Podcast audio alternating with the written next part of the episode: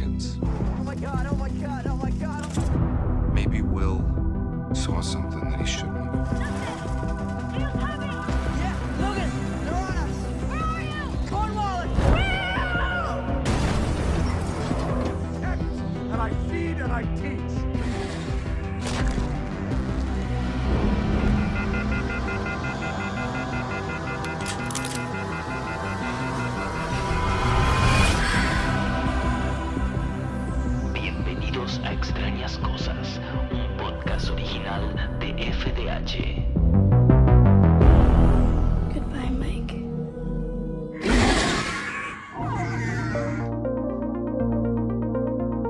Y dragones en los confines de otras dimensiones. Bienvenidos Upsideanes a Extrañas Cosas, el único podcast de Stranger Things en español. Eh, y acá estoy con mi compañera fantástica y mágica, Chinéfila. ¿Cómo estás, Chinéfila? Hola a todos, ¿cómo están? Como siempre, contenta haciendo este podcast que tanto amamos. Yo me estoy tomando un cafecito, así que quizás me van a estar escuchando la taza a- apoyarla o levantarla. Pero nada, estamos acá muy contentos en Radio Monk, la radio esta maravillosa en la que estamos grabando con Nacho del otro lado del cristal. Pueden seguir en las redes a Somos Radio Monk, todas las redes. Cualquier red que se te ocurra está Somos Radio Monk. O sea, lo que no existe acá está en Rusia, buscas y está ahí, Somos Radio Monk en ruso, que será como... Hay que preguntarle a Eleven porque seguro que habla ruso. Seguro. Y también pueden seguirnos, acuérdense que esto, este podcast es un producto original de la revista FDH, así que pueden seguir FDH Revista, ahí van a ver un montón de contenido de música, cine, series, eh, cultura pop y ocio, todo lo que quieras, incluso cosas de viaje, lo que se te ocurra pueden encontrarlo ahí también en las redes de la revista FDH y también pueden seguirnos a nosotros en nuestro Instagram, por ejemplo, arroba Javi Gutiérrez. Y arroba chinéfila. Ahí pueden, pueden también dejarnos cualquier comentario. Hoy que salió justo el rap de Spotify del año, algunas personas nos etiquetaron como que son el podcast que más escuchan. Sí, gracias a todos. Posta que nos, nos hace muy felices esas, esas capturas. Está bueno, está bueno estar ahí entre los podcasts. ¿Sabés que yo no sé cómo hacerlo? Que yo no encuentro Yo eso. tampoco pude. Yo no Porque pude. yo sé que esto, entonces yo me pongo ahí, mirá, también Javi es el que más escucha ese de extrañas cosas. Pero la verdad que no sé cómo hacerlo. Eh, después lo que sí tengo son los datos del podcast, también del rap, pero desde adentro, de cuáles son los capítulos más escuchados y eso, que después lo voy a subir también. eh, lo vamos a poder subir en, en las dos redes. Y nada, vamos a comenzar, vamos a dar comienzo con este, este tercer episodio de la segunda temporada de Stranger Things. Pero antes vamos con un poquitito de las noticias de actualidad o pequeños datitos que vamos viendo por ahí en las redes o que vamos leyendo o escuchando durante la semana. Salió una lista de los 30, 30 jóvenes, o sea, de menos de 30 años. eh, que 30 es- años. De 30 años, que son los jóvenes con el mayor potencial eh, para, conver- para convertirse en grandes estrellas de Hollywood, digamos, eh, este año. Yo Y- no entré porque tengo más de 30, pero me preguntaron, che, ¿vos tenés más o menos de 30? Dije, no más. Ay, qué lástima, estabas segundo. Claro, estabas ahí nomás. Sí.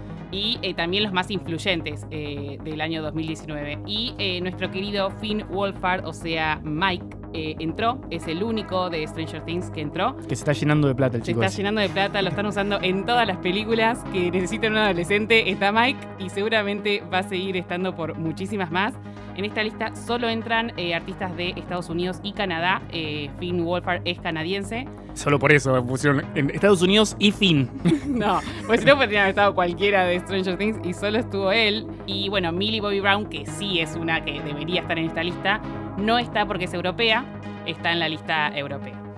Y, pero de, y Dustin, porque viste que Dustin ahora tiene un programa nuevo que se llama, ¿lo viste en Netflix? No lo vi. ¿En serio? No lo vi. Tiene un programa de cámaras ocultas al mejor estilo Aston Tan- tan Catcher. Dustin, o sea, Claro, y el chabón te punk. arma, el chabón te arma, claro, el punk de Aston, de Aston Catcher y eh, el chabón arman como toda una, una puesta en escena medio de peli, donde pasan un montón de con efectos especiales todo y ese es el que está manejando y todo, él es Aston Catcher Claro, y después bueno te dice y- muy bueno. no me acuerdo cómo se llama, pero estás por lo menos dos meses ya No en Lo tengo Spotify. que buscar, lo vamos a buscar. En, Spotify. Ah, en Pueden Netflix. escucharnos en Spotify cada día. Acuérdense, no, Lo eso vamos a buscar. Acuérdense que salimos cada semana en Spotify. eh, antes salíamos los lunes, ahora salimos los miércoles. Pero esto porque si estamos obviamente en el 5 de diciembre del 2019. Si es después de eso ya seguramente tenés todos los capítulos. En este momento vamos por el segundo. Pueden escuchar toda la primera temporada. Ah, estamos grabando el tercero. Estamos grabando, perdón, estamos grabando el tercero, pero estamos en el hasta el segundo antes de esto y tenés toda la primera temporada también para escucharla. Lo que hacemos, por si recién nos agarraste en este momento, es agarrar cada capítulo de Stranger Things y desmenuzarlo, hacerlo mierda hasta que no queda nada y se llama extrañas cosas. Lo latinizamos. Y bueno, el otro que tenemos, como dijo Javi, es 5 de diciembre y este fin de semana va a ser la Comic Con, tanto en Argentina como en San Pablo. Una vez que yo voy a la Comic Con de Argentina, la mejor es la de San Pablo. Sí, tremendo. y todos se van para allá. Eh, esta vez eh, no, viene no viene nadie de Stranger Things a Argentina, pero sí va Joe Carey, o sea, nuestro Steve, a San Pablo. Así que muchísima gente va a tener foto con él y yo me quiero matar. Bueno, y otra cosita que yo leí esta semana que le estaba recién comentando a Chinéfila, ¿cómo se llama el, ay, el nombre del actor de Billy? Que a vos te encanta y lo amás. Y, Jake Montgomery. Eh, Montgomery, eh, chabón, cuando empezó, la, la- cuando empezó a actuar en, en Stranger Things, en esta segunda temporada, los Duffer Brothers le dijeron que tiene, tenía que mirar eh, de, de Shining la forma, la personalidad que tiene el personaje de Jack Nicholson, porque esa va a ser la personalidad que tenga. Si bien vamos, vemos un montón de referencias eh, de diferentes pelis de los 80s del chico malo y Steve, este, Billy las, las cumple todas, eh, nada, al parecer eh, fue eso donde se tenía que enfocar, así que por eso lo vamos a ver incluso como muy malo, como muy enojado, como muy loco. Lo vimos en la fiesta de disfraces en el episodio anterior, que estaba bien loquito, y un poquito también acá lo vemos, pero aparece poco en este capítulo. Sí, aparece poco. Eh, hay otra cosa que me hiciste acordar ahora. Este chico australiano, Jake Montgomery, eh, está entre los 20 más eh, buscados en IMDb. Salió este año. Así que también Así se que va saben, para la- arriba. La Interpol, el FBI y la CIA lo están buscando por inmigrante ilegal. Bueno, ¿alguna cosita más? No, eso es todo. Arrancamos. Vamos nomás.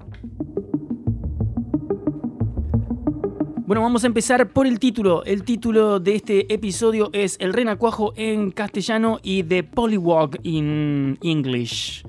Qué feo el nombre renacuajo, ¿no? A mí me parece divertido. Aparte es un renacuajito, sí, ¿no? sí. O sea, Para mí es una babosa. Siempre fue una babosa asquerosa, pero bueno.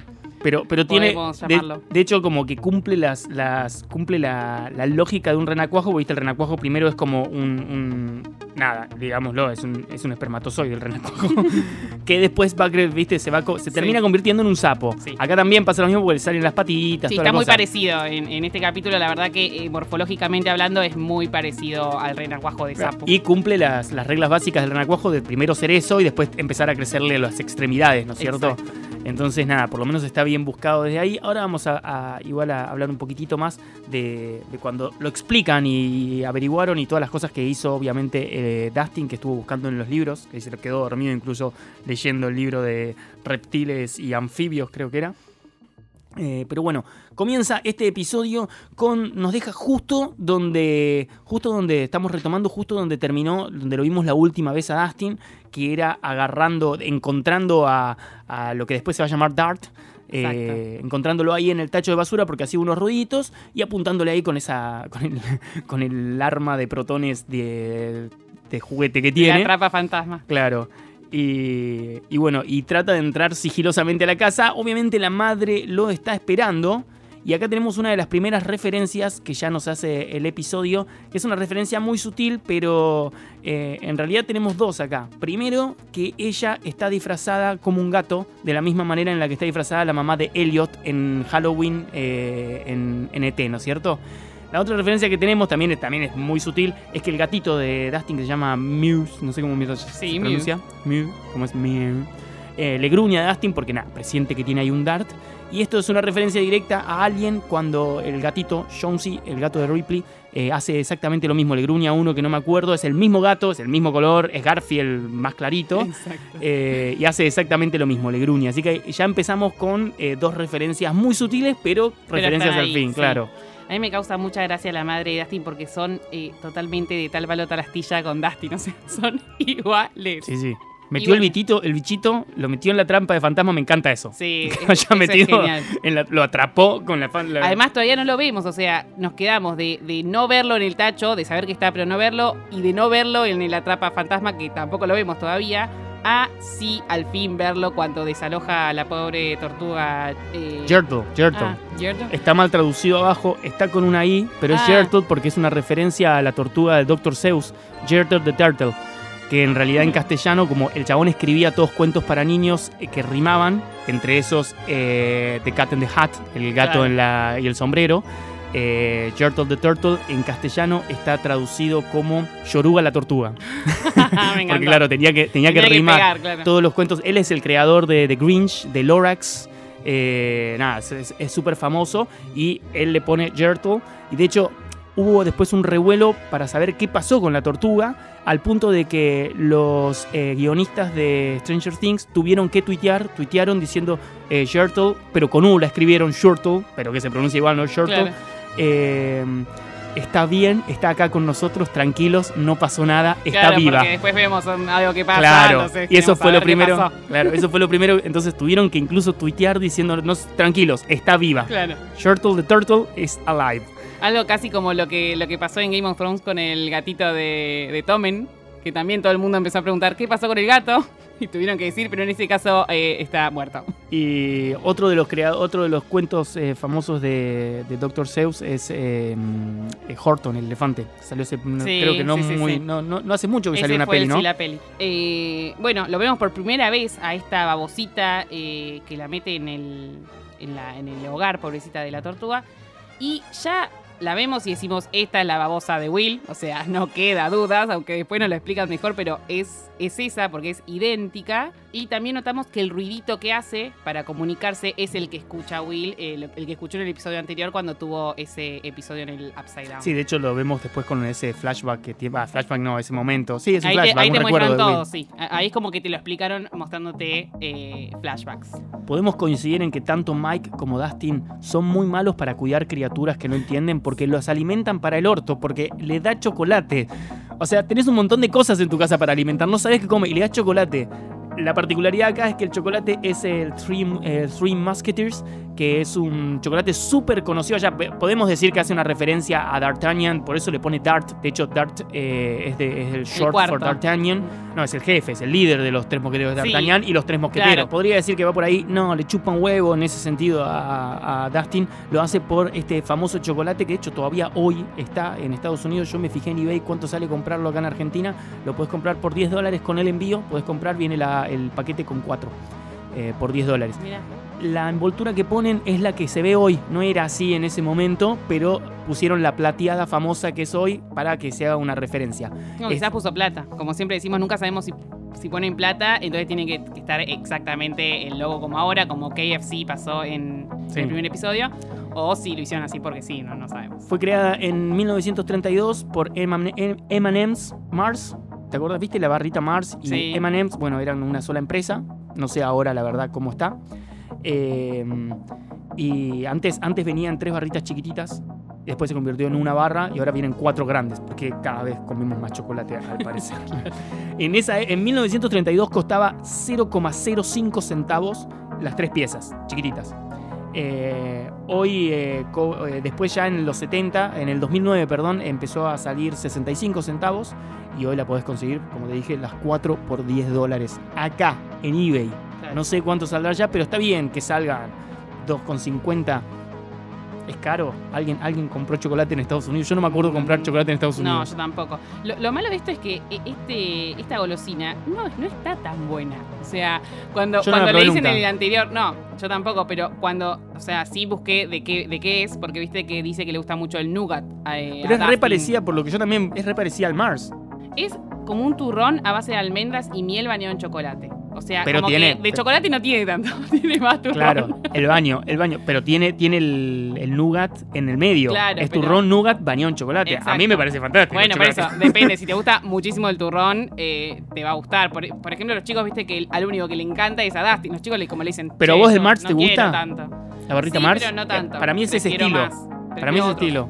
Mars o. Prefiero a Sneaker. Sneaker, está buenísimo. Para mí- Sneaker sí. No, pero Sneaker tiene mucho dulce de leche, tiene mucho maní. Porque Sneaker tiene dulce de leche y Mars me parece que es o muy poquito o no tiene, lo que tiene es lo otro. Pero bueno, acá estamos en la habitación de Dustin, yo creo que es la primera vez que la vemos un poquito más eh, intensamente, porque siempre lo hemos visto a él en la cama tirado, pero no hay como planos grandes, acá vemos un poco más y es literalmente un museo de cultura pop de los 80. Vemos ahí, bueno, obviamente el ET. este- Eso, yo iba a decir eso. O sea, acuérdense que dijimos que no pasa un episodio sin un guiño ET. Ya, ya hubo dos, no vamos a ver más a ET, por lo menos yo no encontré nada No. de ET. Pero bueno, eh, vemos esto de ET, vemos un He-Man ahí, eh, no sé si se acuerdan de Masters of the Universe. Pero lo que más me llamó la atención a mí es el, viste que tiene como un certificado de los cazafantasmas pegado en la pared. Ese certificado es el Anti-Paranormal Prophecy Certified. Es muy gracioso porque en esa época para obtenerlo tenías que mandar 8 dólares con 95 a una casilla postal, viste, a un apartado postal en bla bla bla, en un lugar de Estados Unidos y con esa con eso te mandaban eran las, como las oficinas centrales de Casa Fantasmas. De hecho estaban como pegados en la pared decía eh, wanted for a job. Se busca se busca tra- para trabajar y tenías te decía todo lo que tenías que hacer tenías que mandarlo acá. Y a cambio cuando lo mandabas recibías una identificación personal de los cazafantasmas con tu nombre tipo un ID no es cierto un documentito una tarjetita eh, una cadenita, viste, como las del ejército, esas que Sí. son, bueno, así que con el insignia de los cazafantasmas, cuatro stickers que decían, este lugar está protegido por los cazafantasmas, que se lo podías pegar a tu casa, ¿no es cierto? Una cosa así. Había uno que decía ectoplasma, yo los vi ahí en una, en una publicación de un viejo coleccionista, los encontré hoy. Eh, el parche de los cazafantasmas para ponerte en, o en la, en, en la mochila o en la, donde quieras ponértelo. Un año de suscripción al diario oficial para cazafantasmas certificados, que venía con entrevistas, era toda una revista de cazafantasmas con detrás de cámara. Pensá que en esa época era muy difícil obtener Sí, fotos, sí. No tenías entrevistas, nada. no es como hoy, ¿no es cierto? Eso era como, era todo lo que podías obtener que no era lo de la peli. Y por supuesto el certificado de Anti-Paranormal Prophecy. Eh, pero lo más gracioso es que esto era como aplicar para un trabajo, no era que vos mandabas eso y nada más. Vos tenías que rellenar toda una aplicación de trabajo, toda un- una planilla de trabajo, y entre eso, al final tenías que responder una pregunta para ver si eras, estabas capacitado para ser un fantasma, Claro. un cazafantasmas. Y la pregunta era, la próxima vez que alguien te pregunte si sos un dios, responde A, sí, B, quizás, C, esta piba está re loca, pensando porque la que, la que lo pregunta es el personaje de Sigourney Weaver, y D, déjame tranquilo. Obviamente tenés que responder sí, eh, que es lo que no responde Ray. Eso, exacto. Es lo Cuando- que dijiste el, el- el anterior. Es que dije, esa frase se volvió muy famosa al punto de que esa era la forma en la que vos podías obtener el trabajo de Casa Fantasmas. El certificado decía, está autorizado a erradicar, exterminar, exorcizar y o atrapar cualquier tipo de manifestación supernatural o paranormal o fenómeno ocurrido con esta licencia eh, de quien la, la la- la tenga en su poder, ¿no es cierto? Estoy traduciendo del inglés. Eh, la certificación aplica solo para fantasmas, sombras, eh, phantoms, no sé cómo directamente, porque es ghost, eh, phantoms, fantasmas, tira como espectros y cosas que dan miedo, spooky things, no me sale, apariciones, espíritus que pueden llegar a poner, poner en, en peligro la paz, la, la seguridad o existencia del mundo, como lo conocemos. Todo eso te certificaba tener este, casa, este certificado de Casa Fantasmas. O sea, básicamente eras la persona en tu barrio o pueblo que podía salvar al mundo. Y Dustin lo cumple, digamos, porque está bien, no es un fantasma, no es un espectro, pero es una criatura rara que puede cambiar el mundo tal como lo conocemos. Aparte tiene el certificado en la pared. Ya está, con eso ya Es un significa cazafantasma. Claramente. Y, bueno, lo, lo último que vemos antes de que aparezcan los créditos es a la babosa asquerosa comiéndose el chocolate y cuando Dustin se durmió, se hace un poquito más grande. Y ahí pega un grito que yo después lo comparé con los gritos de los eh, Velociraptors en la primera peli de Jurassic Park y es el mismo ruido. mismo. O sea, no es que han buscado, es el mismo ruido exactamente el grito que pega ahí en ese momento. Sí, se parece mucho ya de por sí, sin, sin analizarlo, Claro. como que ya se parece. Decime si estás de acuerdo conmigo, pero para mí este episodio debería llamarse The Curiosity Voyage. Ay, sí, que es lo que encanta. dice, esa frase que dice Dustin para conseguir los libros, que son sus paddles, sus, sus remos, Sus en, remos. Este, en este viaje de curiosidad. Es tan chamullera, tan chamullera. Y él termina robando, ¿no es cierto? Sí, y lo que yo eh, vi antes de que Dustin entre a la biblioteca es que el día de la votación, o sea, el día del voto es el 6 de noviembre, sea, justo es el día de Stranger Things y es el día que Will desapareció un año atrás. Hay que decir que es el día real en que se hizo la votación. Y como pueden ver, eh, pasa de la misma manera que en Argentina, de alguna manera, no sé en otros países, pero las votaciones se hacen en, en lugares públicos, de estado público, escuelas, creo que en este caso era la biblioteca, ¿no es cierto? O sea que acá también se puede votar en las bibliotecas, pero en lugares públicos del Estado es donde se realizan eh, las votaciones. Porque también este cartel ya lo habíamos visto en, en la escuela, que dice You can vote here. Por otro lado tenemos a Lucas y Max, que ya se lo ve cada vez más juntos. Y cómo explicarle a Max ciertos detalles, ciertos detalles que en realidad no se los podés Claro, explicar. sin meter la pata, digamos. Claro, ¿cómo le explicás eso? Que no te crea. Lucas quiere quedar bien, tampoco quiere quedar como un boludo. Sí. Que la está- Salió bien para mí, Lucas, ¿eh? Sí. Lo que pasa es que Max es muy curiosa y dijo, acá hay algo raro. No, no se quedó muy conforme con la explicación. Y después también tenemos otra vez el Dr. Dark hablando de Phineas eh, Gage. Muy bueno. Me pareció excelente que hablen de este tema justo en este episodio. No, pero aparte es una analogía directa de lo que le está pasando a Will. Exacto. Obviamente, esa barra de hierro que hablan del caso este de Phineas Cage, que es, si no me equivoco, esto pasó en 1948. eh, este, este caso que fue muy famoso en Estados Unidos, porque, ¿sabes qué es re loco? Hasta ese momento, nadie, todo, todo el mundo creía que el lóbulo frontal y eso estaban como al pedo en el cuerpo. Como Claro. no, decían, "Eh, eso no sirve para nada hasta ese momento. O sea, vos sabés la cantidad de cosas que debemos tener en el cuerpo en este momento que todavía no se saben para qué son o que todavía no se descubrieron, porque Claro. obviamente hoy tenemos un nivel avanzado de ciencia que en realidad todo lo que vemos, yo creo que no hay nada por descubrir, pero de repente... eh, No sabes qué afecta en el cuerpo, quizás. no, pero de repente no teníamos nada por descubrir y alguien había hablado del bosón de Higgs. Bueno, Higgs había hablado de un bosón hace mucho y de repente hace pocos años se descubrió el bosón de Higgs porque la ciencia avanzó y llegamos a ver algo que no se había visto. Y anda a saber si mañana tenemos unos escáneres corporales medios raros donde encontramos cosas tan diminutas o tan escondidas o de alguna manera diferente que recién la reencontramos. O cosas que ya te digo, no sabemos qué son o creemos que son para una cosa y terminan siendo también para otras, ¿no? Pero es re loco saber que hasta esa época nadie sabía. Entonces, claro, ¿cómo entender que a un chabón, primero que sobrevive de eso, Sí, ya es como... Eso ya es rarísimo. ¿Sabés cómo terminó su vida? Porque viste que le cambió la personalidad Sí. al chabón. eh, se volvió un loco de mierda. Terminó en Chile manejando camiones. Y después volvió a San Francisco, si no me equivoco, San Francisco, eh, donde estaba el chabón. Volvió y terminó uniéndose al circo como un freak, el chabón. Y, Ay, y murió a los 38 años, creo. eh, de, no sé si un derrame o Claro, algo así. joven, jo- o sea, está bien, no, no, no lo mató el fierro este que le atravesó la cabeza, pero. No, tampoco- pasaron, pasaron 15 años, creo. Claro, Pero, pero murió por eso, digamos. Entre 10 y 15 años, no sé si murió por eso. Pensá que también el chabón, en esa época, lo- los trabajadores en las minas y todas estas cosas co- aspiraban. eh, Primero, que la edad de la vida, la, la- la edad a la que uno se moría Sí, era sí, mucho, sí. Más, mucho más joven. Y segundo, que estos tipos aspiraban todo tipo de, de porquerías que eran las que, con las que estaban trabajando y generalmente morían jóvenes. Ahora, no sé si murió por eso, puede ser Claro. que sí. Pero duró casi 15 años, no sé si 12 o Sí, 13 sí, años sí. más. O sea que tenés que dejarte atravesar la cabeza Tremendo, por un fierro. Pero bueno, eh, acá hacen la comparación de que lo que le, le pasó a Will le cambió la personalidad para siempre. Ya los chicos lo dicen, Will ya no es el mismo desde que volvió. Lo vemos cada vez más cambiado, lo vemos en un estado de, de- de casi al borde de ser un muerto vivo, a veces por la personalidad, aunque a veces viste que de repente recupera esa Sí. cosa juvenil. Yo creo que básicamente es, está bien, él sobrevivió físicamente, no le pasó nada, pero el problema es emocionalmente, que es lo mismo que le pasó en este caso a Phineas. Llega el momento en el que Dustin le presenta a Dart a las chiques y ahí es donde hablan de los polywalks. Una de las cosas que dice Dustin cuando se puso a investigar es que son todos acuáticos y le pregunta a Lucas, pero ¿son, los, son todos, todos acuáticos? Y dice, no, hay dos nada más. Y es verdad. Esto es cierto, eh, se está refiriendo al Indirana semipalmata de la India que lo dice y el Aldenomera andraea que es de Sudamérica. Son los Exacto. únicos dos eh, que no necesitan estar bajo el agua. Todos repasan estas investigaciones y como tiran posibles teorías de qué podría ser, pero Will sabe exactamente Sí, qué se dio es. cuenta al toque y de hecho con un par de flashbacks nos dejan todo clarísimo, nos muestran la babosa, nos muestran el ruidito y listo. Y Ya sabemos que va a ser llamado Dastonius Polywugus. Sí. Que es Algo- muy Harry Potter ese nombre. Es, es muy bueno.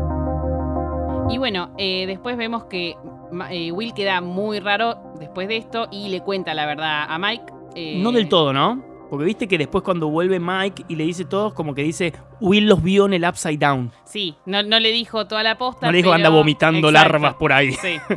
O, o no sabemos en realidad qué le dijo, porque en realidad viste que en la anterior eh, le dijo como que no le cuentes a todos. Claro, Quizás- capaz- le dijo y contó Mike- la verdad y Mike y tr- trata de hacerse cargo de la situación sin exponerlo tanto. Pero Básicamente estamos diciendo que es eh, Dart es hijo de Will. O sea, sos consciente, ¿no? Es Sí, un hijo de sí, Will. Es una cosa horrible, sí. Eh, se juntan los cuatro eh, y hablan con esto de, de- de Will, diciendo que, bueno, que, que obviamente él lo, lo obtuvo, los vio en el, en el Upside Down. Y ahí vienen a hablar del True Sight. Exacto. que es uno de los eh, es uno de los spells como es hechizos que se pueden tirar en Dungeons and Dragons donde y voy a traducir directamente del inglés este tipo de hechizo da eh, la capacidad a la criatura a la que se la tirás no es cierto de ver cosas como son en realidad no es cierto o sea que nosotros vemos este mundo según la Matrix de una manera pero bueno acá el que tiene este este este hechizo puede ver las cosas de verdad como son. Y acá puede, esta criatura puede ver, si tiene este, este hechizo, puede ver eh, puertas secretas escondidas, que están escondidas por la magia, eh, y puede ver entro- adentro, y ahí es donde entra la parte del Upside Down, el plano etéreo. El plano etéreo que acá hacen la relación directa con que el plano etéreo vendría a ser lo que es el Upside Down en Stranger Things. Eso es lo que es el Sight, no es que lo sacaron de cualquier lado, es, es real. Y acá hay una referencia muy divertida, también en esa conversación, a directamente Casa Fantasmas, los hermanos Duffer nos vuelven a decir Lucas es Winston. Hay una conversación que están hablando del slime que hay por debajo de la ciudad de Manhattan, los cazafantasmas, cuando lo descubren por primera vez, se ponen los cuatro en una mesa, empiezan a hablar de todas cosas científicas y en un momento Winston los mira y dice, pará, pará, pará, ¿qué significa todo eso? Que es exactamente lo que pasa acá con Lucas. Nunca Lucas fue tan Winston como en esta conversación. Es una, yo no sé si solo una referencia, sino un chicos, nosotros seguimos pensando que Lucas es Winston. sí, sí, sí. Son todos eh, detalles que quizás no todo el mundo se da cuenta, pero los Duffer Brothers eh, están siempre ahí eh, dejando todo en, cada episodio. Y bueno, vemos que Mike les dice, esto no son recuerdos los que tiene Will, sino que son episodios reales, o sea, está pasando lo que, lo que él está viendo. Y dicen de llevárselo a Hopper, que todos coinciden, menos Dustin, que está enamorado de su bichito. Y ahí Mike le pone de ejemplo a Star Wars, eh, diciendo que nadie bueno puede estar en la Estrella de la Muerte. O sea, que si Dart es del Upside Down, no puede ser bueno. Y ahí es cuando se transforma con más patitas y sale corriendo. Eh, antes de que Mike intentara matarlo. No, justo después que después Mike Sí. intentara matarlo. Y bueno, eh, sale corriendo porque Max justo abre la puerta, había quedado afuera porque era un tema del Upside, del upside Down, no porque, Ah, porque no por Mike, digamos. Ella no este sabe caso. nada Exacto, es porque no le pueden contar lo del Upside Down. Primero puede- podés pensar que es porque Mike le cerró la puerta en la cara, pero no, en este caso es más porque es un tema del Upside Down. A mí lo que me da gracia de todo esto es cómo cualquier cosa del Upside Down que haya en Hawkins cae con ellos. Sí, o sea, sí, mirá que hay larvas, mirá que hay, que hay basuras en todo Hawkins No. para que justo lo encuentre Dustin. Qui- quizás alguien que lo encontró no le dio bola o lo tiró al pasto y listo. ¿Cómo lo vas a no darle bola a eso? Yo, eh, Yo veo eso Puede y- haber gente. puede Yo veo eso y lo agarro al toque. Bueno, pero lleno de plata. que no puede haber nadie que diga, "Mm, ¿qué es esta? Pero cuántas larvas, pero uh". sabemos cuántas larvas sacó Will. Sí, un montón. Y bueno. por eso te digo, alguien no le dio bola, claramente. Uno, pero todas las otras personas por eso, ver, o sea, no, tiene- le, no le dieron bola, claramente. es imposible que nadie le haya dado bola excepto Dustin. Y bueno, es rarísimo. Pero nos dimos cuenta que sí, porque si no, no sé, no nos muestran nunca. Yo sé que vos te esmerás en defender a los Duffer Brothers, pero es raro. Si hay No, no. un montón de larvas y el único que le da bola es Dustin, no puede haber, no puede ser que no haya otra persona en todo Hawkins que no haya visto una de estas cosas y haya dicho, che, esto es raro. No Y, puede ser. no es sé, imposible. La verdad es que nos muestran en el colegio que son los únicos nerds que se interesan por estas cosas. No y hay que ser otros un no le nerd. dan ni bola. No ni hay que ser un nerd para, de- para reconocer a una especie que no es normal. Pero Sí, quizá no, te da, no le das bola porque no te interesa. Para mí es normal que haya gente que no le interese. O sea, vos decís que una de esas cosas camina por la calle y nadie le da bola. A ver, si está como, como, como apareció en, en- en este episodio grande, sí. Pero en el tacho era una babosa. Pero hace sinceramente, ruido. Era una babosa. Hace. Pero ¡Te después llama! de grande me parece que cuando es muy babosita No. todavía no llega a hablar. ¿Cómo lo.? Nah, sí, hizo los ruiditos. Hizo el ruidito. Vos me dijiste que lo reconociste en la cosa por pero- el ruidito. El, el- el tacho se mueve. En el primer episodio ya se mueve y todavía no hace ruidito. Y en el segundo es cuando él abre y, le- y escucha el ruidito. Quizás la si la viste como una babosa, sin nada, era una babosa. Yo quiero que los Duffer Brothers te contraten como abogada. Bueno, sí. Contátenme.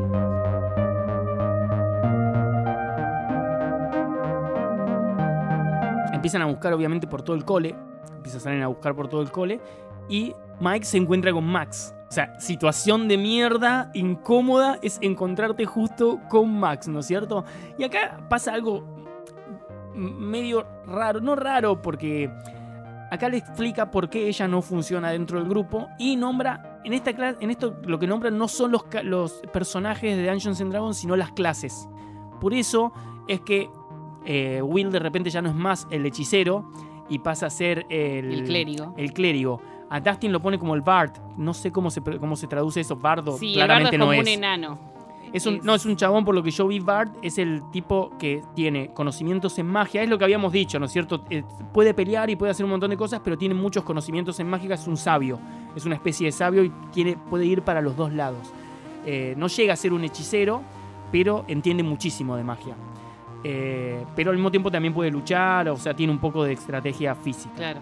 Y Lucas lo dice en el Ranger y la mala traducción, la verdad, de este capítulo en inglés lo ponen como el Guardabosque. El guardabosque. que claro, en, en muchos lugares de Canadá, sobre todo, eh, Ranger agarra un montón de cosas. Un policía es un Ranger, un, un guerrero es un Ranger, un guardabosque es un Ranger. Acá eligieron la palabra menos Sí. copada para describirlo. La verdad que no es un guardabosque, es Lucas, sino que es el Ranger, es el guerrero, el que veníamos hablando siempre.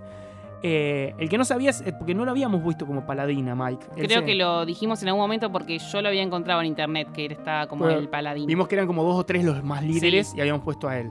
Y obviamente Eleven la maga, ¿no es cierto? Que eso ya lo sabíamos, creo que también la nombramos con otro nombre, no sé si era no, no era maga puntualmente, pero bueno, esto que habla él son las clases de Dungeons and Dragons y no los personajes. Después de- dentro de cada clase hay diferentes personajes, por ejemplo, dentro de los clérigos están los hechiceros, la maga me parece que debe entrar dentro de esa parte. claro. Eh, pero bueno, ese, hace este tipo de, eh, de relación. Y por eso, y ahí es donde Max por primera vez escucha el nombre de Eleven. Dice, ¿quién es Eleven? No sabemos quién es Eleven. No. Y él, eh, Mike, muy rápido le responde, estaba y se mudó. No, Se no, mudó. no quiere, no quiere decir mucho. Y, y bueno, Max le pide, pero che, puedo ser la zumbadora, como que ella quiere estar adentro de- del grupete. ¿Por qué no me querés? eh?" Yo si no supiera que hay onda con Lucas y que Mike hay onda con Eleven, para mí ahí había chape. En un momento se miraron, Max, que fue Yo- justo yo cuando cae Eleven, sí, ¿viste? Cuando decís, sí, re telenovela, re telenovela, así Sí, de las 4 de la tarde. Re telenovela a las 4 de la tarde que en el único momento en que Mike como siente un segundo de empatía por Max es en el momento en que Eleven vina, él sonríe y ya sabemos cómo es el, cómo sería Eleven. Psycho eh, alert, psycho alert. Qué hija de puta, ¿no? Se podría haber caído y quebrado la nuca esa chica. Además muestran exactamente cuando Mike le agarra la mano como para ayudarla y, Leven como que está como loca y tipo, no la toques. es peor, claro, o sea, lo, lo empeoró Claro. porque no la había tocado hasta ese momento. Igual, yo quiero decir, e- el amor que se ve en los ojos de Leven cuando mira a Mike, para mí es, es tremendo la actuación de, de Millie Bobby Brown. O sea, realmente la- las caras que hace sin decir nada, porque sinceramente no habla, es pura, pura sensación, es eh, pura emoción.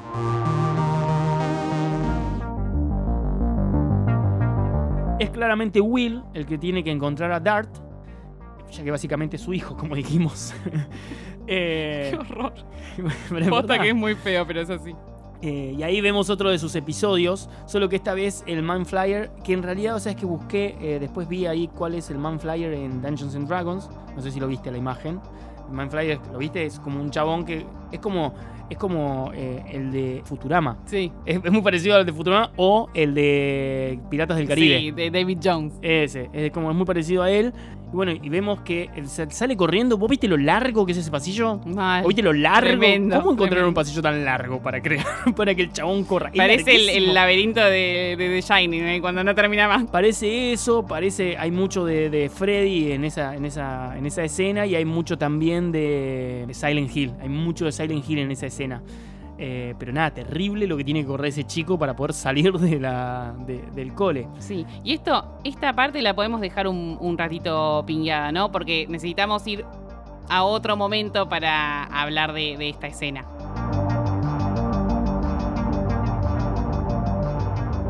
Mientras tanto, Dustin encuentra a Dart, se lo esconde en la gorra y les miente a todos porque saben que lo quieren hacer mierda al pobre Dart. Exactamente. Y bueno, y habla de la confianza que tiene con el bicho y realmente la tiene porque Él se acerca. Dart sí se acerca y se queda quietito, pillo, así que nadie sabe nada. Acá vemos la relación de Dustin que está creando con Dart, que tiene mucho que ver con la relación que Billy crea con Gizmo en los Gremlins.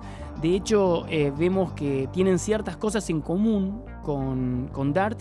No son iguales, no son las mismas reglas porque los Gremlins no pueden eh, alimentarse después de la medianoche eh, y no pueden mojarse. Si se mojan se reproducen y si se alimentan después de la medianoche se convierten en estas cosas raras. Eh, entonces eh, no es exactamente lo mismo, no es esto lo que pasa con Dart, pero sí pasa que por lo menos vemos que si se alimenta crece como un poquito más rápido, son los momentos en los que le da chocolate y tampoco le gusta la luz. Vemos que en un momento le ponen la lámpara y sale así corriendo, es porque no le gusta la luz, no le gusta el calor y de hecho como que busca lugares húmedos. No vemos que se reproduzca ni que, ni que se convierta eh, por estas cosas en, en un de repente en un demogorgon gigante de golpe pero eh, sí que obviamente tiene como algo que ver con el tema de los gremlins. Y como siempre decimos, los chicos son nuestros preferidos, pero no son la única historia de Stranger Things. Y nos vamos para la cabañita en el bosque a ver un poco más de la relación de Eleven y Hopper, que nos faltaba también que nos muestren un poco de cómo se dio toda esa relación, ¿no? Lo hablamos del capítulo anterior. Exacto. Eh, si bien eh, pensamos, nos di- dimos un montón de vueltas pensando que iba a ser algo, no sé, más preparado o algo así, pero no. Eh, sinceramente, lo que pasó es que Eleven lo vio dejándole los waffles y dijo, che, me, me quiero ir con vos, básicamente, no quiero estar más en el bosque. Y también vemos que con eso la extorsiona para que dejar de estar enojada, porque ya estamos de nuevo el 1 de octubre de 1984, Eleven está recontracaliente por todo lo que pasó el día anterior, y hasta que le nombra los waffles. La y, palabra apa, mágica. apa, ¿qué pasó La ahí? manipula, la manipula, podemos decir, ¿no? Hopper sabe que ella visita a Mike con la tele, porque Sí. ve otra vez el tele, le dice otra vez lo visitaste, o sea que esto ya había pasado y Hopper lo sabe, que yo creí que se hacía el bo- o sea, ella se hacía la boluda que miraba tele y no, es directamente ella sabe, o sea, sabe que Hopper también lo sabe, porque pone una cara ahí como diciendo, "Mm". Sí, claramente lo hace todos los días o básicamente una vez por semana. Y, eh, y tiene los días contados. Sí, Eleven, y Eleven le dice como que la extraña, como que la necesita y Hopper se ofrece hasta ir a visitarlo, así que como que lo- la ayuda, digamos, un poco con el tema Mike, no es que se hace el boludo. Con razón, Hopper tiene esa panza, amigo. ¿Vos viste el waffle que se hacen? O sea, crema chantilly, confite, chocolate, es una bomba eso. Acá, acá eh, nuestro querido Nacho está fascinado con ese tipo de waffles. Dice, pueden encontrarlo, no voy a tirar un nombre, pero hay uno muy parecido en una lechería de, de Palermo. No sé si alguna vez fuiste. ¿Mu? Sí, Sí, ahí lo podés. Es No voy a tirar el, no voy a tirar, no voy a tirar el chivo. Hay uno en una lechería. ¿Mu? Mu Lechería, por favor, invítennos a vivir un, un desayuno al estilo de Eleven. De hecho, le podrían poner, podrían hacer un menú Eleven con waffles, ¿no? O sea, mira, le- les tiramos todo. También le dice, también le dice Hopper que está llegando a, cree que está llegando a un acuerdo con esta gente. En ese momento a mí me sonó medio excusa, puede ser que también lo está llegando, pero yo no veo que él esté como eh, con ninguna intención de que Eleven salga de la cabaña en ningún momento. No, en realidad, eh, yo siempre dije desde el primer episodio de la segunda que Hopper tiene algo raro con el laboratorio. No sabíamos bien qué, pero algo había y todavía no sabemos del todo si No, el acá tema- ya sí, acá ya se arregló, Sí. ya sabemos qué es lo que, qué es el Sabe- arreglo. sabemos el, el trato, claro, pero no sabemos si Eleven está metida en algún trato también. Para mí la quiere escon- o para mí- eso- o está escondida totalmente. Para mí lo que pasa es que Hopper dentro de este trato también sabe que los del laboratorio están buscándola y sabe, entonces no quiere ni que salga porque sabe que eh, sale y la encuentran. Claro. Entonces por eso él le dice todo esto y mi idea es esa, como que él la está escondiendo del laboratorio y sabe que los chabones la van a encontrar al toque apenas salga. También acá tenemos otro de los flashbacks de Eleven, eh, donde estamos, seguimos reconstruyendo el pasado y vemos cuando llegan a la cabaña, que es donde está ahora, que es la que vos decías, la cabaña que es de- Del del abuelo. abuelo. Y una de las primeras cosas que vemos, o no sé si vos lo viste, es que él agarra una caja que tiene el nombre de Sara escrito ahí. Eh, son las cosas obviamente de su hija fallecida, de la que ya hablamos al final de la primera temporada. Y para mí esto es una metáfora muy clara de lo que está haciendo Hopper, que es por fin dejando el pasado atrás y enfocándose en el presente o en el futuro, que es Eleven. Porque agarra las cosas y las limpia, saca las cajas, saca todo. Y una de esas cosas que saca es todo el pasado, porque está lo de su padre, lo de su abuelo, eh, lo de lo, mismo de, de- de Sara. Y, y está enfocándose en crear un nuevo lugar para que Eleven esté segura. Yo creo que es una, una clara referencia a que Hopper por fin dio un paso adelante y dejó atrás este problema que él tenía, porque él lo, lo, eh, lo que lo hacía alcohólico, lo que lo hacía depresivo, eh, mal tipo, porque era un mal genio de mierda en la temporada anterior, era toda esta situación de ser infeliz con él Sí, mismo. En la era, vida. era todo el tiempo, o sea, vivir en el pasado, digamos. Y lo que le regala Eleven es. eh, le, le cambia la vida, digamos. Es una nueva vida. eh, una nueva oportunidad. una nueva oportunidad de Qué vivir profundos. feliz. Qué profundos que Bueno, para, viste, viste, Stranger Things tiene de todo, chicos. Y tenemos el honor de ver a Hopper haciendo dos cosas que espero que nunca más en su vida haga. Una es bailar y la otra es sonreír.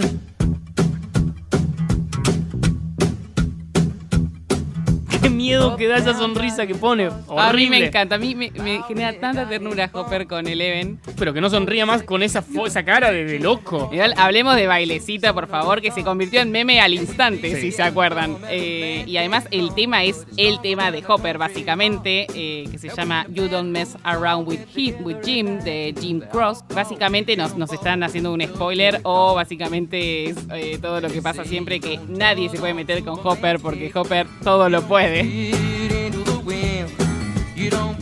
Y preparan la cabaña, eh, no solo por dentro, sino por fuera. Y llegan estas las trampas, que ya las habíamos visto un poco en la primera temporada. Acá vemos, explica incluso qué es lo que haría cada trampa. Las trampas son más de aviso.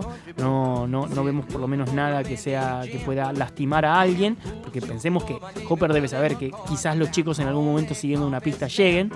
Eh, y llegan las famosas no seas estúpida reglas.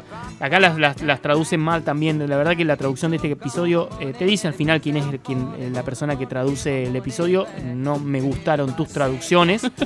Eh, No, te vamos a decir porque no somos tan malos. no te vamos a nombrar, pero la verdad que tus traducciones no me gustaron. Pues ¿Sabías que en Netflix las traducí? Sí, traduce yo una vez normal? hice un- una prueba para poder hacerla, pero no terminé. Entonces al final no terminé de hacer las pruebas y entonces no pude ser una traductora. Y eh, al mismo tiempo que escuchamos las reglas, vemos a Eleven rompiéndolas. Exacto. Regla número uno: cortinas siempre cerradas. Regla número 2, abrir la puerta solo con la contraseña. Regla número 3, nunca salgas solo, sola, sobre todo de día. Y esto, esto básicamente es porque Eleven se hinchó las bolas. O sea, le- le le- se- se- digamos que ya es más inteligente y se da cuenta de las cosas. Y en el desayuno le estaba diciendo. Igual "Che, se dio cuenta 300 no sé cuántos días Claro, después. me, ¿eh? dijiste, me dijiste pronto el día 21, me dijiste pronto el 205 y ahora el 326. O sea, ¿cuándo va a ser pronto? ¿En el 700? ¿En el 800? Se recalienta y dice, basta. Pero igual, alta paciencia, 326 días Sí. tuvo de paciencia. ¿eh? Yo Bueno, sabía al, al día estaba- 30, yo al día 30 le pego un... Claramente Con tenía la miedo mente. también, Eleven. Ah, al- algo que hablando de eso me quedé pensando, digo, ¿qué hace barriendo? Eleven, usa los poderes. ¿Qué hace usando la escoba? Te lo Eleven, no pido, Matilda. Te lo pido. Eleven, no Matilda. ¿Vos decís que no puede hacer algo? No, cada vez que mueve algo, mueve una sola vez, casi se muere de una hemorragia cerebral. ¿Querés que empiecen a volar las cosas como Matilda? Sí, sí, sí, magia, tin, tin, tin, tin, tin. Eh, bueno, con los flashbacks vamos viendo cómo se van uniendo también Hopper y Eleven, cómo va creciendo esa relación al punto de que Hopper incluso le, le está leyendo este, este libro eh, que se llama Anne of the Green Gables o Ana de las Tejas Verdes en castellano, que está escrito por la escritora esta canadiense eh, Lucy Maud Montgomery. Y ahí empieza de alguna manera este, esta búsqueda de su identidad de Eleven. Eh, Ese libro fue mal elegido, Hopper. Sí. Es, porque- es el mismo que le lee a la, a la hija que vemos que le estaba leyendo en el hospital. Es Anne a. Sara. Sí, es- eh, dice, sí, es uno de los cuentos, pero no Sí. es el mismo cuento. es la Estas misma son las sagas. digo. Claro, son las sagas de Anne. Eh, y, y acá empieza a preguntar, y la verdad que a mí no me gusta lo que responde Hopper porque hay una persona, Terry Ives, está viva todavía. Sí, pero era muy complicado decirle, tu mamá está, pero no está, o sea, era complicado. Puedes decir no sé y empezar a pensar cómo unirlas. Porque Terry Ives se, eh, la están volviendo loca, la, la hicieron volver loca diciendo de que él, ella, la hija nunca nació y todo esto. Y ella puede conocer a su mamá y su mamá puede conocer a su hija antes de morirse. Y no lo hace. Y para mí eso está re mal de parte de Hopper. Porque yo sé que la quiere cuidar, pero hay, hay cuestiones que superan una cuestión de cuidar, que es el derecho a ella a conocer a su madre y que su madre, en el estado que está, que le puede cambiar la vida. Imagínate si Terry Ives de repente conoce a Eleven. Sí, igual me parece que que, Terry Ives está, ya lo vimos, eh, lo vemos más adelante y Terry Ives eh, no, no hay chance. Pero capaz que conociéndola a Eleven cambia. Puede ser, sí. Capaz que eso es lo que necesita para cambiar. Y de última, el derecho a Eleven a saber que tiene una madre. No, sí, yo no creo que Hopper no le vaya a contar. eh, de hecho, no me acuerdo en este momento, ya lo vamos a ver con el rewatch, cómo es que, que ella se entera de, todos los, de todo lo de su madre. Pero yo creo que fue para salir del paso en ese momento. O sea, era de noche, le estaba leyendo el cuento para ir a dormir. No sé si era el momento de ponerse a hablar de, la madre. Quizás más por ese lado. Y ahí, como vos decís, estaban las pelotas llenas para Eleven, mientras que vemos las reglas, vemos cómo las incumple y se va sola a buscar a Mike directamente. Eh, eh, nada, en el medio pasa como una señora que lo descubre y termina llamando a la policía. La verdad que ese detalle mínimo que no significaba nada termina siendo de que Hopper se entera de que, que es como termina sí, en la parte o sea, de Hopper. ahí realmente se mandó la primera estupidez, porque hizo mover la hamaca de una forma tan naturalmente imposible. Que, ¿Por qué hizo eso? ¿Qué necesidad? Sí, no sé, no sé hasta qué punto ella sigue entendiendo la vida como. O sea, está hace un año encerrada en una cabaña. Sí, sí, sí. Y antes de eso se, se batió a duelo con un Demogorgon, como que tiene una vida diferente. Sí, sí, sí, Puede obvio, pensar no, no diferente, es normal. ¿no? Y bueno, lo, lo último que vemos es que llega al colegio, ve la, la bici de Mike y está toda emocionada que lo va a ver y no, no lo ve. No, si lo ve. Digo, no, no se encuentran, digamos. Claro, Eso. lo ve con Max. Eh, yo ahora, ahora me hiciste acordar, yo me acuerdo que en el momento que Mike se encuentra con Max, o sea, un ratito antes, yo me imaginaba el- que se iba a encontrar con Eleven ahí, antes de que se encuentre con Max. Es que vemos la puertita ahí. claro, sí. muy, muy, muy así despacito, pero no. Bueno, y ahora pasamos a otra de las historias, que es la de la familia eh, Byers, de alguna manera. Eh, acá también incluimos, obviamente, un- una situación importante de Will, pero decidimos ponerlo de este lado porque eh, es importante esa conversación que tiene con Bob. Yo lo que estoy viendo es que las escenas de Joyce son como cameos, porque tiene un contrato con, con- con Netflix. Porque la verdad que son innecesarias las. O sea, Joyce no. En este, hasta ahora, Joyce no sirvió para nada el personaje de Joyce. ¿no? ¿No es en cierto? este Joyce. episodio sí.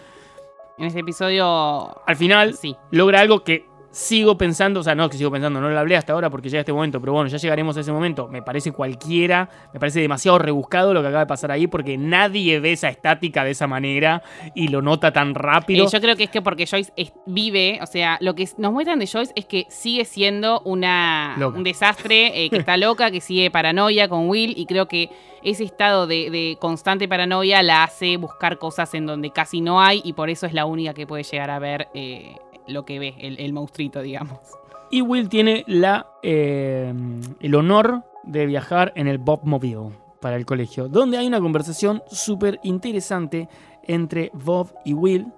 Eh, primero que nada, gracias a Bob nos enteramos que Will sigue merodeando a la casa por las noches. Ya vimos qué pasa a la noche cuando Will eh, está despierto. Yo asumo que eso es lo que está pasando, que sigue teniendo más episodios por las noches. No nos los muestran, pero de esta manera si no ese comentario es como innecesario, ese comentario es para que nosotros sepamos que Will sigue sin dormir y teniendo episodios por las noches.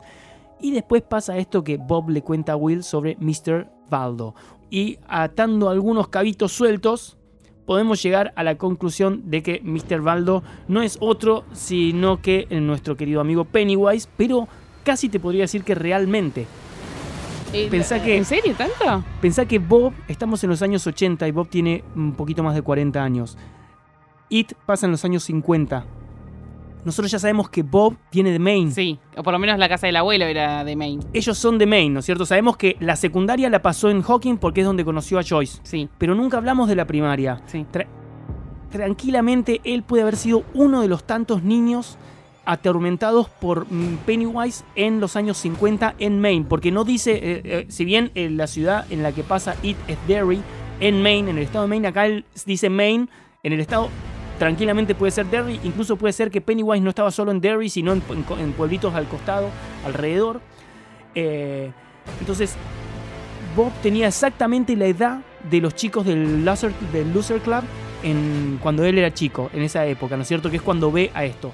A esto, si a esto le sumamos que dice que tiene guantes blancos No, dice exacto, dice la voz que hace, La es voz que la hace voz de Pennywise, la de Pennywise y la del globo. y le dice que es exactamente la frase que Pennywise le dice a Georgie antes de llevárselo. Exacto, y a muchos sí, niños, asumo. Eh, recordemos después que Pennywise se alimenta del miedo de los niños y Bob le cuenta que el momento en que dejó de atormentarlo es cuando dejó de tenerle miedo y lo enfrentó. Exacto. O sea que para mí acá Bob es uno de los chicos atormentados por Pennywise en esa época. Porque nosotros tenemos a- lo tenemos como Pennywise porque lo vemos siempre desde el punto de vista de los chicos. Pero ¿qué sabemos si a otros chicos les Sí, dijo sí, otro sí. nombre? Quizás le dijo soy el señor Boldo, ¿viste? Como le dicen a, como, le, como dice Bob. Pero estamos hablando que es en el mismo lugar, en la misma época. No, y creo que dice, nombra un circo. Creo que dice que es en un circo que él le daba miedo, o en unos jueguitos, algo así. creo Lo que sería no, más dice, todavía. dice que ahí lo conoció en una feria, creo que en es. una feria. Ahí está, en una que le feria. ofreció en una feria un globo Exacto. con esa voz de. Porque "Do si vemos. balloon?" Exacto, la, la hace igual. eh, Sí, sí, por eso te digo. Vemos de hecho en It que, que él trabajó en un circo, además. Sí, sí, sí. Por eso te digo, entonces. eh, no, pero yo acá estoy. Bob eh, Pennywise en los años 50 es el Pennywise que conocemos de la Sí, sí, peli. el de no es, pero no es el No humano. es el viejo, sí. No es el humano, sino que es el ya el monstruito, ¿no es cierto? Pero nada, digamos, las conexiones están ahí, cierran por todos lados. Para mí, Bob ha sido uno de los, de los víctima. tantos víctimas de Pennywise en los años 50 que supo enfrentarlo y decirle, porque que es como lo matan después a Pennywise en It. Si no viste It, perdón, te acabamos de spoilear el final de la peli. No escuches esta parte si no viste It. Volvé para atrás y no lo escuches. Pero bueno, eh, para mí ahí la relación, para mí Bob es uno de los chicos atormentados por Pennywise en los años 50 en el condado de Maine.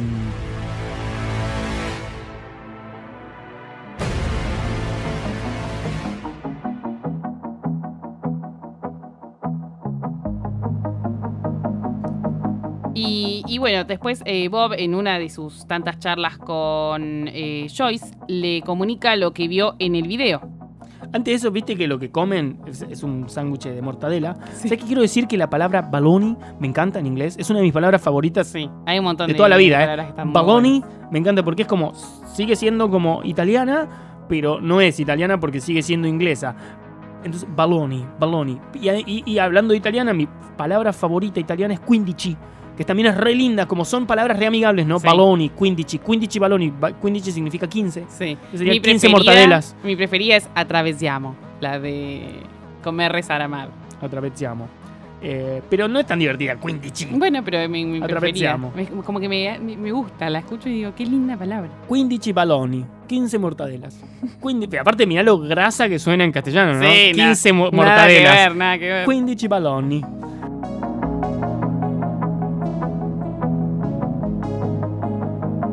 Estábamos diciendo que Bob le dice a Joyce que vio unos nenes eh, molestando a Will en el video. Así que Joyce, como loca, que lo primero que va a hacer eh, a ver ese video, primero no entiende nada de cómo mirarlo, no, sabe los cables, nada. Así que Bob la ayuda por teléfono. Y eh, Joyce ve el monstruo, o sea, no ve el monstruo tal cual, pero sí nota algo raro. A mí me parece súper trucho eso, pero bueno. Y aparte, ¿no ¿viste el dibujo que hace? Es tipo, Igual, sí, está haciendo cualquier cosa y Claro. claro, igual al de Will. Es tipo en, la- en las, en las pelis de los 80 de verdad, cuando vos veías que el actor hacía cualquier cosa y después terminaba siendo como el Palacio Sí, sí, Real hecho de una manera extraordinaria. Acá también hace exactamente el mismo dibujo y vos la ves que hace... Sí, sí, sí, eso, eso sí que no, no- no, hay forma de A mí, defenderlos. a mí no me gustó ese giro, la verdad, de encontrarlo de esa manera. Yo creo que, que no, no- querían que Joyce lo encuentre, que se dé cuenta de alguna manera y no sabían cómo y tiraron esa. Me parece muy rebuscado. Nadie fija. Primero poner pausa justo ahí, mirar la estática formando que la estática. es- me parece muy rebuscado, pero nada. Está bien, es una serie de ciencia ficción. Sí, a mí la verdad que no, no me molestó, me, me- pareció eh, que, estuvo bueno, pero es cierto que eh, no, no, no, es, no es muy real, digamos, que suceda.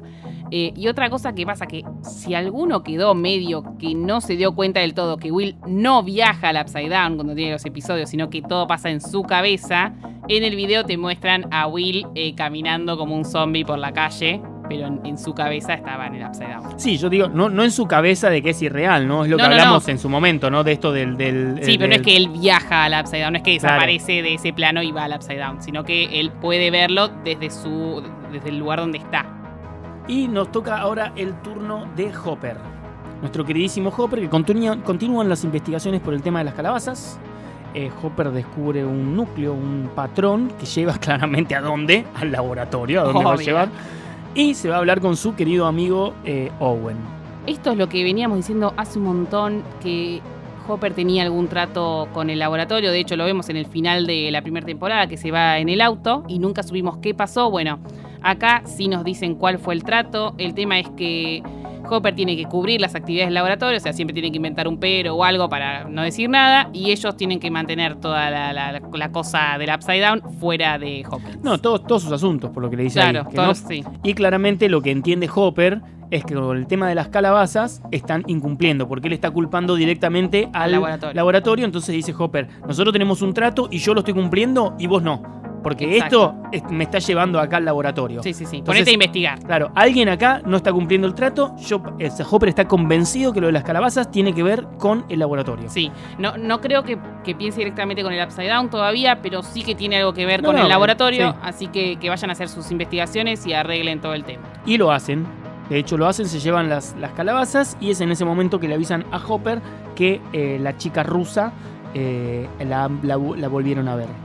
Exacto. Y, Y- Hopper sale despavorido. Claramente. Y vemos a Doctor Owen que lo mira como diciendo. "Mm, Sí. mm". Sí, sí. Que obviamente ahí es donde empieza, va, va a empezar a dudar a Sumo Owen de Hopper y va a empezar, investiguen a Hopper porque anda en algo raro. Exacto. Porque aparte Hopper es tan vivo que cuando recibe la llamada lo mira a Doctor Owen, Doctor Owen lo mira y ahí sale corriendo Hopper como diciendo, para que no quiero que Doctor Owen escuche, no estás escuchando Owen, Claro. ¿no?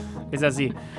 Eh, y bueno, y los últimos que nos quedan son eh, los adolescentes, eh, que no tuvieron tanto tanta importancia en Nadie. este episodio. Muchos aparecieron, o sea, sacando a los chicos, hubo muy pocas Sí, apariciones fue, del fue resto. más de los chicos. De hecho, a mí eh, eh, personalmente me gustó mucho este episodio porque hay muchas partes de todos los chicos juntos que, bueno, ya sabemos que en la, en la tercera y más adelante no suele haber tantas, tantas escenas de ellos solos.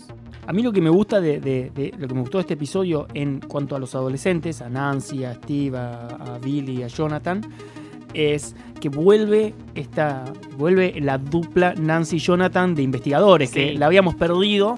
Eh, hacía ya por lo menos en el último episodio de la primera temporada no estaba eh, y en los dos primeros tampoco estuve, o sea que estamos hablando de que hace tres episodios que no tenemos, si la ves de corrido, ¿no? Si no es como un año y medio, que no tenés eh, el dúo dinámico este de detectives que son Nancy y Jonathan, que en este capítulo vuelven un poquito a la marcha después de que eh, Nancy primero se acuerda, le, le cuentan de que todo lo que hizo en la fiesta, que no se acordaba nada, juegan un poquito ahí y, y- y vuelve. Yo creo que también se da cuenta cuando habla con Jonathan que están en el mismo. Sí, eh, más que nada cuando, nombran que los dos llevan una carga, Claro. es como que están más cercanos que lo que ella puede llegar a estar con Steve. Creo que se necesitan, que, que claro. se, se apoyan entre los dos. Sí, y yo lo que vi que me gustó mucho es que Jonathan no le, no le quiere tirar tierra a Steve. Como que lo intenta ayudar. Le dice, Sí. no, él me pidió que te lleve, estaba el molesto. Que eso es mentira, ¿no? Es mentira, por Ah, eso, ok, por eso yo, te yo lo dudé, yo lo dudé. No, por eso te digo que me, me pareció súper bien de Jonathan de que la quiere tanto a Nancy que no, no quiso, tipo, hacerla pelear con Steve. Igual una cosa rara ahí es que la fiesta fue un día en el que había clases al otro día. Sí, noche anterior. Sí, todo raro. Es raro porque si, y aparte yo digo, ok, ¿será que el domingo, como no había celulares, el domingo había sido un sábado, el domingo no hablaron y, y esto es el lunes? Pero no, Steve le dice, anoche hiciste Sí. esto. La gente estaba rota y ahora están jugando al básquet. ¿Vos viste el estado que tenía Billy? Además, Billy, todo bien, pero por favor, te lo pido. Porque es necesario que esté todo el tiempo en cuero. te chico? encanta, te encanta, cállate la boca que te encanta. Qué cara dura que sos. Vayan bueno. al Instagram de esta chica y vean todas las fotos de Billy no en pelotas no que pone. siempre, chicos, no siempre. De hecho, hoy hiciste un, un comentario diciendo que te baboseabas por él. No, puse Chris Hemsworth, que es mi ah, es verdad, era Mi Thor. primero es Thor. Era Thor. Pero bueno, es raro, ¿no es cierto? Pero bueno, también es Halloween.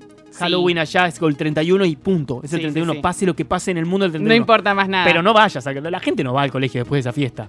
No. Estaban en unos estados. Bueno, Steve está un poco medio, medio golpeadito. Sí, pero Steve es el que menos tomó. Sí, justamente. es cierto. La verdad que. O sea, Nancy no Nancy, sé cómo, cómo bueno, se dijo, que llegó tarde, eso sí. Pero cómo se despertó no Nancy. sé, sinceramente no sé. Pero bueno. Eh, lo que vemos también es que Nancy y Steve terminan la relación, podemos decir. Eh, no, no quedó del todo claro, pero. la termina Steve, ¿no? La Porque- terminan, sí. Eh, Steve más o menos que le dice, anda con tu novio, chao, no me querés. A mí me encantan los, los papeles que le dan a los extra. El chaboncito ese que apareció. Ah, sí. Steve, we need you. That boy is killing us. Come here now. ¿Viste? Como, dale. Bueno, pero yo lo ¿Cuánto habrá haría, yo quiero Sí. estar ahí. Yo, yo hubiese sido la chica esa que ni habla, Pero para que mí está yo- con Billy en el auto. ahí- Yo me, lo, yo me lo imagino al chabón re nervioso antes de la escena, por como diciendo, bueno, palabras. cuando te digamos algo, salí y hacelo. Sí, sí, uy, la puta madre, voy Ay, a aparecer en soy Stranger la cago, acá la cago. WhatsApp, viste, Juan Carlos, estoy a punto de salir, me quiero matar. Qué lindo, ¿no? Esa sensación. Pero bueno, está, y lo vimos. Lo Yo lo vi y, lo está todo transpirado, le ponen como agüita abajo de Sí. cosas. Y, y la chica que, que, que muestra en un minuto que no tiene ni, ni- ni importancia, que se va con Billy, es muy bonita, mucho más linda que Nancy. Muy bonita. Eh, bueno, y después también compran acá algo en la tienda de Bob, en, en ¿cómo se llama? Radio Shack. Radio Shack. eh, y llaman a la madre de Bárbara para... para De Bárbara. Se llama Bárbara. Sí. Llaman a la madre de Barbarita para eh, crear una- un, día, un encontrarse al otro día a las nueve y media de la mañana a decirle, yo la verdad, como- ah, yo estoy casi fascinado de que yo no me acuerdo muchas cosas, entonces yo no sé, no me lo digas, eh, porque yo sé que vos la viste hace poco de Sí. nuevo, yo no la vi esta temporada hace poco de nuevo, o sea, la estoy haciendo el rewatch a medida que vamos con el podcast, y hay cosas que no me acuerdo, y una de las cosas que no me acuerdo es qué, qué compró, y me estoy volviendo loco, qué tiene en la bolsita, qué van a hacer con la madre de Bárbara, no tengo idea y estoy súper como que necesito verlo ya. Sí, sí, sí. Y, y a todo esto la están escuchando. Porque Claramente el gobierno sigue siempre, ahí. siempre está escuchando. Siempre escuchando, nunca inescuchando. Exacto. Y ya con eso terminamos. Exacto. Con eso es terminamos todo. con el episodio, el segundo, el tercer episodio de la segunda temporada de Stranger Things, eh, llamado The Polywalk o... Pollywood o El Renacuajo. Y el próximo episodio es eh, Will the Wise o Will el Sabio en castellano. Así Pero vamos que a vamos estar- a ver todo lo que. Ah, porque perdón. Perdón, te perdono. Nos olvidamos, porque lo dejamos pingueado, pero no lo, no lo dijimos. La conversación con Bob. La conversación claro. con Bob nos lleva a que le dio el peor consejo del mundo Horrible. para el caso de, de Will, pobrecito. Quizás no es mal, mal el consejo, pero en Malísimo. el caso de Will es el peor consejo del mundo con este monstruo, con este monstruo humito, Porque ¿qué hace? porque se le mete por todos lados de, claro, pero del ¿por qué? cuerpo, Porque Will lo enfrenta, Claro, porque Will sigue las primero- palabras de Bob que dice, el día que lo enfrenté, que le dije que no, te- no tengo miedo, ese día lo, lo- Sí, me dejó de molestar. desapareció, claro. Entonces él Así. Él corre, corre, corre hasta que en un momento se acuerda de lo que le dice Bob y se enfrenta a este Mind Que se le mete por todos que lados. se le mete por todos lados, pobrecito. Es como, Sí, le como mini colas de Twister que se le están metiendo por la oreja, por el ojo, por la boca. Y así termina nuestro episodio. Como si le faltaba algo a Will, ¿no es cierto? Pobrecito, pobrecito. Bueno, y de esta manera concluimos con el tercer episodio de la segunda temporada de Stranger Things. Les vamos a repetir de nuevo las redes. Es Somos Radio Monk, en la radio en la que estamos grabando FDH Revista, la radio que produce este podcast. Y nosotros, eh, sus queridos hosts, acá acompañándolos con el rewatch de Stranger Things. Javi Gutiérrez Oc en Instagram. Y arroba chinéfila, que como hace mucho que no lo hago, le voy a mandar un beso enorme a Mike. Le mandamos un beso enorme a Mike, a todos los chicos, a todas las chiques. Y nada, eh, ya lo saben, si nos están escuchando, si les gustó algo, nos pueden consultar, nos pueden subir en una story, etiquetarnos y nosotros los compartimos. Eh, nos reencontramos en una semanita, Chinéfila. Exacto. Hasta el próximo Upside Down.